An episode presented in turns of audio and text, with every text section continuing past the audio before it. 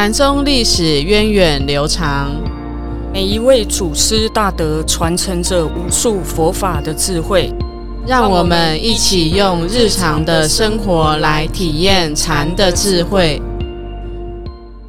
各位听众朋友，大家好，欢迎收听《禅不禅》，我是常正法师，我是严舍法师。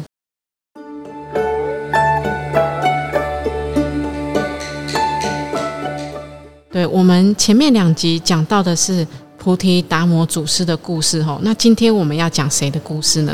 哦，我们要进入禅宗的二祖慧可禅师的故事。嗯嗯嗯，那慧可禅师其实他从出生不知道有没有像其他的高僧大德一样有瑞相出现了。法师，你听到的故事是什么？我是有听到故事的，很好。慧可呢，他是出生在北魏孝文帝时期哦。那因为他的父母呢，多年膝下是无子的，他一直他的爸爸一直很想要有一个儿子，嗯，然后他就想说，哎，我们家里向来都做很多的好事跟善事，怎么会没有孩子呢？啊，所以他就天天的到佛菩萨的啊佛菩萨面前呢祈求，希望有一个儿子来继承家业，嗯，然后在有一天的黄昏呢，他突然间感应到佛光满室。不久呢，他的慧可的妈妈就怀孕了，那瑞相又出现了。对，果然高僧出就是出生的时候都会有一些瑞相哦。那为了感谢这个佛菩萨的保佑啊，那这个慧可出生之后，他的爸爸妈妈就把他取名叫光。哦，那他本本来的姓氏是也很特别，姓姬。嗯，哪一个姬啊？就是一个女字旁。哦，所以是激光，激光，对，呃，那其实慧可他真的是从小就很聪明，我相信他的家世原本的背景就是很不错的哈，那所以从小就是饱览群书啊，在学方面其实的底子非常好，那慢慢的其实对老庄当时流行的这一类的玄学也是呃蛮有兴趣的，所以他的不管是儒道。方面的学问都很好，可是虽然学了这么多的学问，世间学问，可是他对自己的生命始终都是有一个疑问，对，有一个疑问，想要更了解的。那一直到他碰到了佛法之后，哎，他发现很值得投入生命去去了解佛法，去学习佛法。所以其实他大概在三十岁左右的时候呢。他就跟着当时的宝镜禅师出家，然后开始来修行了。嗯，宝镜禅师他大约是在洛阳龙门香山那边，好像是当时的首都吗？对，当时洛阳是一个非常热闹的地方。那我们看到，在当时许多呃来到正旦，就是中国易经的法师，也都是被请到洛阳聚集在聚集在洛阳，所以是一个。啊，佛法还蛮兴盛的地方，对对对。所以那时候呢，慧可他出家之后，他并没有，他就是到处去哦，他有游遍各地的讲堂，那学习大小乘佛教的教义。对。但是这样经过很多年，他总觉得好像，呃，个人的生死大事仍然不是那么的了解。嗯。生从何来，死从何去？嗯。哦，所以后来他好像有遇到指引哦。对。其实他一开始，他大概就像刚才法师说的，他。他到各受完大戒之后，他就到各地去参学学习嘛。那慢慢的，他也觉得，哎，深入经教之后还少了什么？他也开始去练习打坐，好禅修打坐。哦，那做这样做做做，然后到了有一天，哦，仿佛也是有一点好像神机，对，好像有护法神出现给他指引，哦，指引他往南方去。那没多久呢，他有一天还还是很头，就是会头痛啊。那他师傅就跟他的师傅讲，然后他当时也有听到声音说：“啊，这个不是头痛哦，这个其实是一种瑞相的显示。”那他师傅听到他这样讲了，然后也发现他的这个头骨啊，就好像那个高僧那种骨骼很清奇，五峰隆起。对，五峰隆起是一个高僧的一个吉祥，对，很吉祥的像哈。那也听到他他自己一个修行的一个过程哈，就是也鼓励他。往南方南方走，然后去找谁呢？找达摩。对，就是我们前面所讲的达摩祖师哈。因此呢，这个呃慧可法师哈，他就往南走，然后到了少室山、少林寺哦，去找达摩祖师。那这边也有呃一件大家都非常耳熟能详的故事，嗯。其实他到了呃少林寺的时候，其实达摩是就已经在闭关了，嗯，就是一直在面壁打坐。对，所以显然他去的时候当然是不理慧可的，然后可能就当做都没看见这样子，对，视而不见这样。嗯，可是其实慧可他并，我觉得这一点哦，让我还蛮钦佩慧可禅师的，因为这位达摩祖师我也不认识。然后他就只是坐在那里，嗯，可是他就一股凭着一股信心跟求道的精神，嗯，他就一直站在洞外，嗯，而且这个是天竺来没有见过的一个外国来的法师，可是他却相信他是有法的，嗯，所以他就一直站在这个洞外。那雪呢？那那时候天气非常的寒冷，大约是腊月初九的晚上哦，他那个雪啊都已经盖过了膝盖，嗯，可是他就依然站在那里一动都。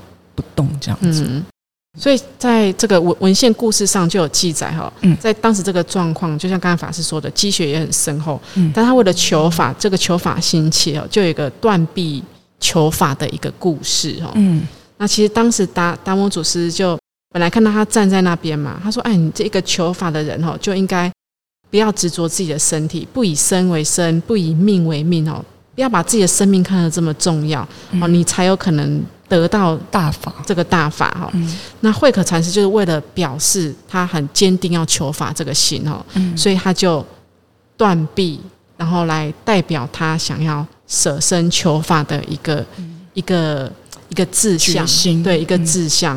啊。因此达摩祖师呢也跟他就是有接下来所谓这个安心的一个故事哈。嗯。嗯，那其实这一段断臂也有另外的。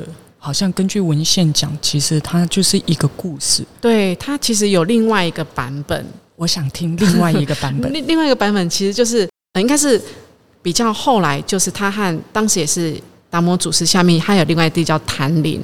那谭林法师呢，他跟慧可禅师的路线不一样，他主要是在经教上的研习，而且也以讲经说法为主。但是他和慧可禅师。两个师兄弟之间彼此道情非常的深厚，一直互相扶持哈。那我们知道，在呃魏晋南北朝，其实那时候时代非常乱，而且他们也有碰到当时北周武帝灭佛的运动。嗯，好，那在灭佛的期间，慧可和呃谭林禅师呢，他们为了要保护这些金像，保护这些佛像哈，那当时的谭林他就被砍断了一只手臂。嗯，然后慧可就。照顾他，服侍他，服侍他这个师兄弟，然后一样继续的弘法，所以这个故事也有点被移转到慧可身上。对，但是也有另外一个说法是，其实，呃，谭林法师他被他的手臂被斩断，其实慧可当时手臂也是受伤，也是被斩断，但是呢，他可能真的在禅修方面他的功夫比较好，他就觉得他可以，他可以接受，他可以忍受他身体上这样子的一个疼痛哦。然后甚至他都没有讲，他没有讲，然后一样去照顾谭林他的师兄弟，所以谭林不知道他手臂也被斩断，甚至当时想说：“哎，你怎么好像哪个地方没有把我服侍的很好？”然后他才讲出：“哦，其实他一只手臂被对，其实他也受伤了。”哦，好感所以其实对，其实有对有不一样的故事，但是我觉得大家可能比较听到多的都是他断臂求法，其实后面也有。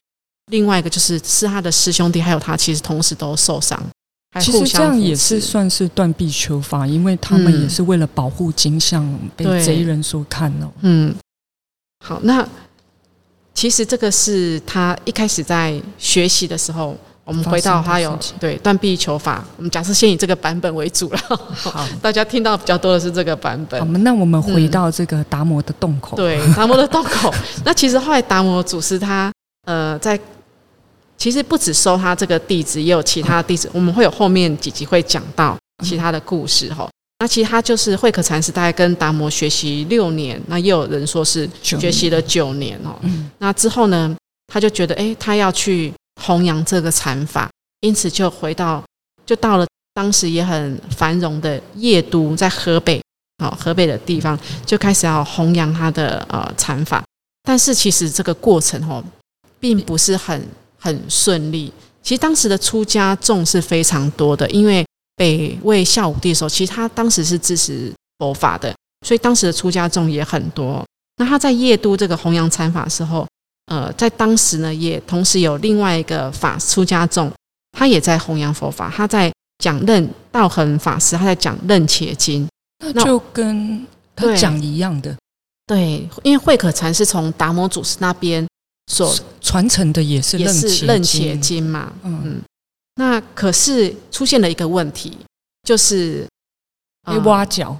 不是不是被挖角，一一呃对被挖角了，就是道恒他的学生可能就就流失了，就跑都跑去听慧慧可禅师的，是说慧可讲的比较好吗？呃，这当然是我们我们自己后来想的。后我在想说，因为慧可禅师他他从他在经教方面其实他都是有很好的底子，然后他在讲。弘法的时候，其实他比较不会拘泥在文字经教上，比较不是哎，这个字这个名词是什么意思？对，他字消文这样。对他比较能够去贴近到当时的人的根气以及生活状况，包括语言，所以他在说法的时候，他自然能够吸引更多的人来听法。那信众都跑来我这边听法啦，那所以。道恒法师那边的产生了嫉妒心，对，就产生了嫉妒心哦。那所以，所以法师，你刚刚有提到说，嗯，好像是道恒跟慧可讲的《楞伽经》的版本是不是不一样的？对，其其实为其实道恒法师他后来就去跟官府说，呃，慧可禅师他讲的是魔语，为什么？为什么会有这么严重的一个？好像摩梭也这样子是，其实，在当当时时候是很糟糕的，对，很严重。因为佛法都说知见最重要嘛，结果他竟然被说，哎，你这个讲的是摩梭，是魔语。嗯，哦，其实我们呃后来，但去推敲，可能是当时他们拿到的译本是不一样的，因为当时的楞伽经其实不是只有一种译本，哦包括菩提流支的译本啊，也有是流诵的，还有流诵的译流诵版本哈。那所以。菩提流支的译本其实是比较浅显，弘扬的比较广的。但道恒法师大概拿到的是这个译本，嗯，好。但是慧可禅师他拿到的是他师傅那边来的流诵译本是比较艰涩一点的，所以可能在译本上面的一些名词名相不同，然后诠释的方法又不一样，其实很不一样。跟我讲不一样，你就是摸索，对，就是在知见上产生了分歧，对，就是。沟通没有沟通，沟通不良。对，但是因为道恒法他可能呃，他原本的信众比较多，交交结的势力比较大，所以他当时就跟官府说啊，他讲的是魔术哦，这件事情很重要。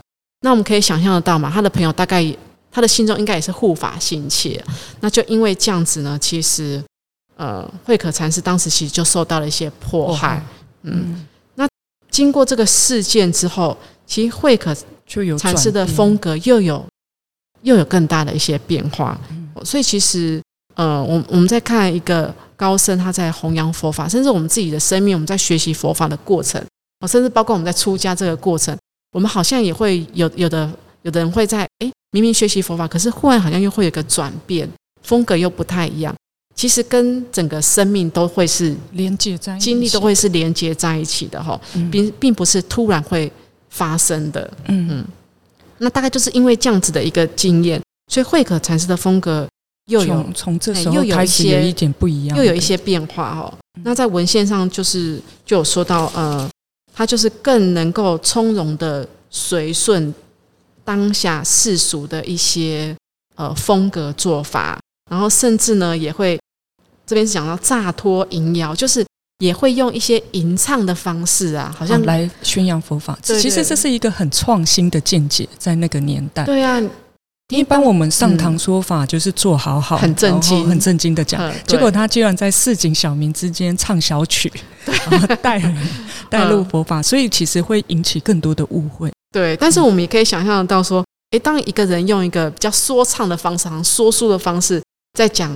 这个佛法的时候，我会好喜欢。对啊我们一定会在下面很认真的听，因为他讲那些文言文，可能文字很优美，我就嗯不感兴趣。对啊，就像我们有时候到道场，就会说：“哎，你道场要有规矩啊，操守啊，走方步什么。”我们就会觉得比较拘谨，有距离感。对，会有距离感。可是我想慧可禅师他的风格是不一样，他是更亲民的。所以在文献上说，他不管是在市井里面啊，酒肆里面，他是他在可以融入他，对，他是不会选择我一定要在哪个状况下我才可以说分享，对他不会去呃选择这个处所，其实跟这跟传统的出家人是很有天壤之别的，很不一样的，对，很不一样的，嗯。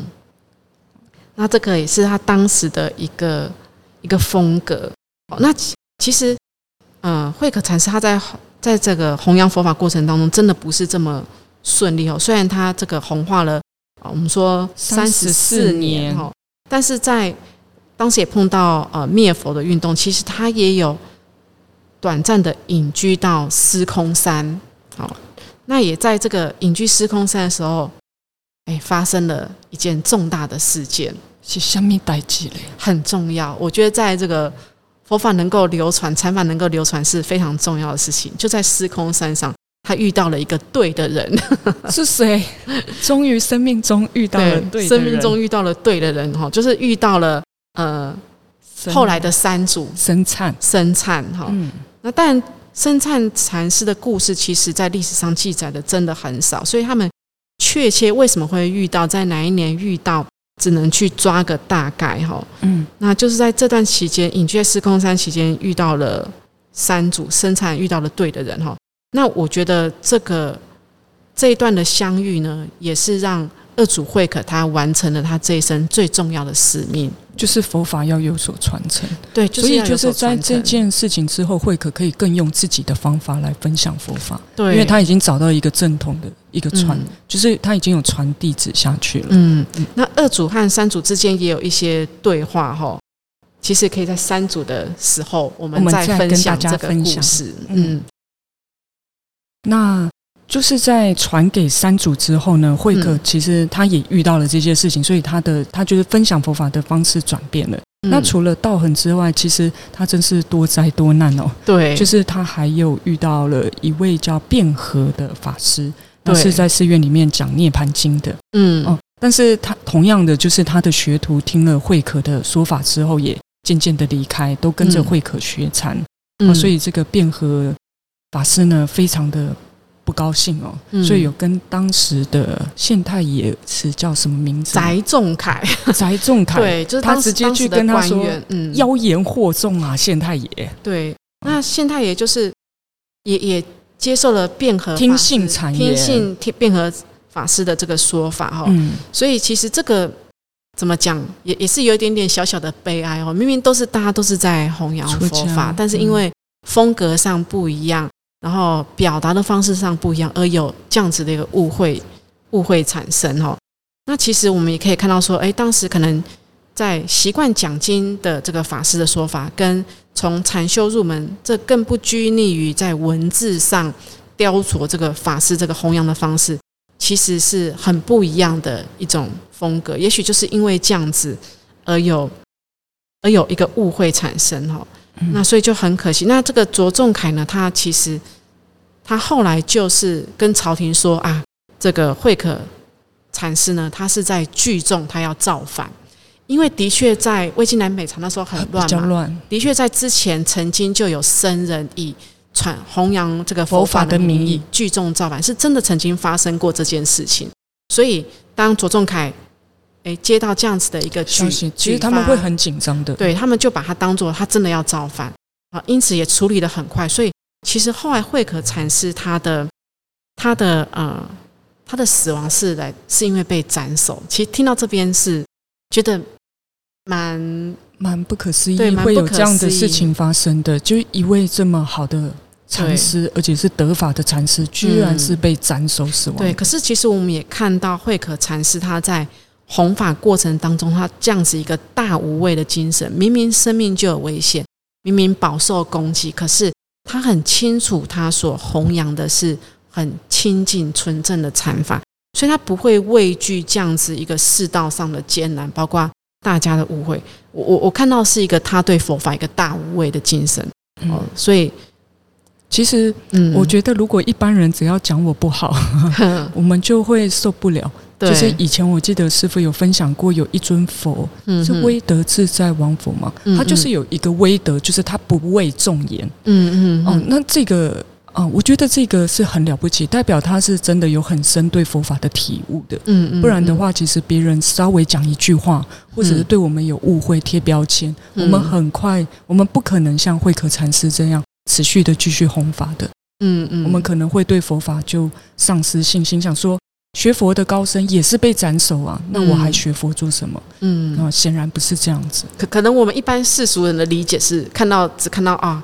哇，他他的下场也是不好。对，可是，在他我相信，在他的在他自己来讲，他的生命已经发挥到最淋漓尽致。尤其是他又完成他最重要使命，他有找到对的人，他把禅法可以有传承下去。虽然人少，可是这个禅法，我们看到后来的确是，的确是呃发，就是整个整个发扬，嗯，发扬光大。所以他真的有完成他生命的使使命之后，他其实无所。无所顾忌哈，我觉得这个对我来说是呃，我我看到对我来说比较震撼的一个一个部分哈。而且其实呃，当时他要到夜都去弘扬佛法的时候呢，其实他也知道说他可能会遇到什么事情，可是他还是去了。这让我想到呃，大家不知道有没有听过安世高？有有，他也是一个翻译嘛，他当时也是。呃，知道自己的过去的一些因果，他也是主动，就是到他的我们说他的冤亲债主面前，哦，就是去接受这个果报。其实我们就看到说，真的对佛法、对因果很通透的这些得道的高僧大德，哈，其实他们在面对自己的因果的时候，他们是很坦然接受的，即使是即使这个果报是已经危及到他的生命，他们也都是很坦然的去。面对去接受。哦，这是不知道为什么佛法可以给一个人这么大这么大的一个力量一个心力哦。我觉得这个我们都要好好在 在在学习哦。嗯，所以呃，所以慧可禅师他所带来的禅法的方式呢，就相对的比起过去非常的活泼的，对，他是随机应教的，他对，嗯，他不着文字，而且活用教法这样。嗯，对，所以呃，其实。慧可禅师的禅法，我们知道他是传承达摩菩提达摩祖师下来，以认且经，以心印心，所以他更重视的是心这个部分。那再加上他过去的这，我们说一个人的学经历，好，他过去在佛法、在老庄这方面的玄学也有很深厚的底子，所以他的他重视这些玄理，就是对这心的这个部分，而不是在章节的著书啊，而不是在文字。文字的琢磨上面，他的教法是非常的活络的，那也很重视。其实我们所碰到的、看到的，其实都是我们心的投射，都是我们心的显现。嗯嗯。那我们也看到说，哎，他他可以在市井、在屠户，就是这个我们说屠宰场这些地方哦，他可以在这些不同的地方哦，屠宰场也好，这个法堂上也好。这么不一样、截截然不同的到这个场地空间，他都可以随机的说法，然后其实也代表说，他对于所谓的这个，嗯，我们说对立的这个部分哦，二见的对立，其实他是没有完全没有分别心，他是没有分别心的。他知道这些分别其实都是来自于我们堆积起来的妄念，才会做哦，这个是这个是清净的，这个是染浊的，可是。慧可禅师，他真的是深入禅法的人，他知道一切都是什么清净，都是唯心所现呐，这些都是妄念，所以这个是他把啊达摩祖师的禅法呢，这个传承传承下来，可以嗯。任运自如的在这个生活当中来随机的红化。对对对，所以他也就比较不会拘泥在我们一般人的这个，好像好像一定要在寺院里啊，一定要上堂啊，所以他还是采用头陀型的方式。在弘扬佛法，对。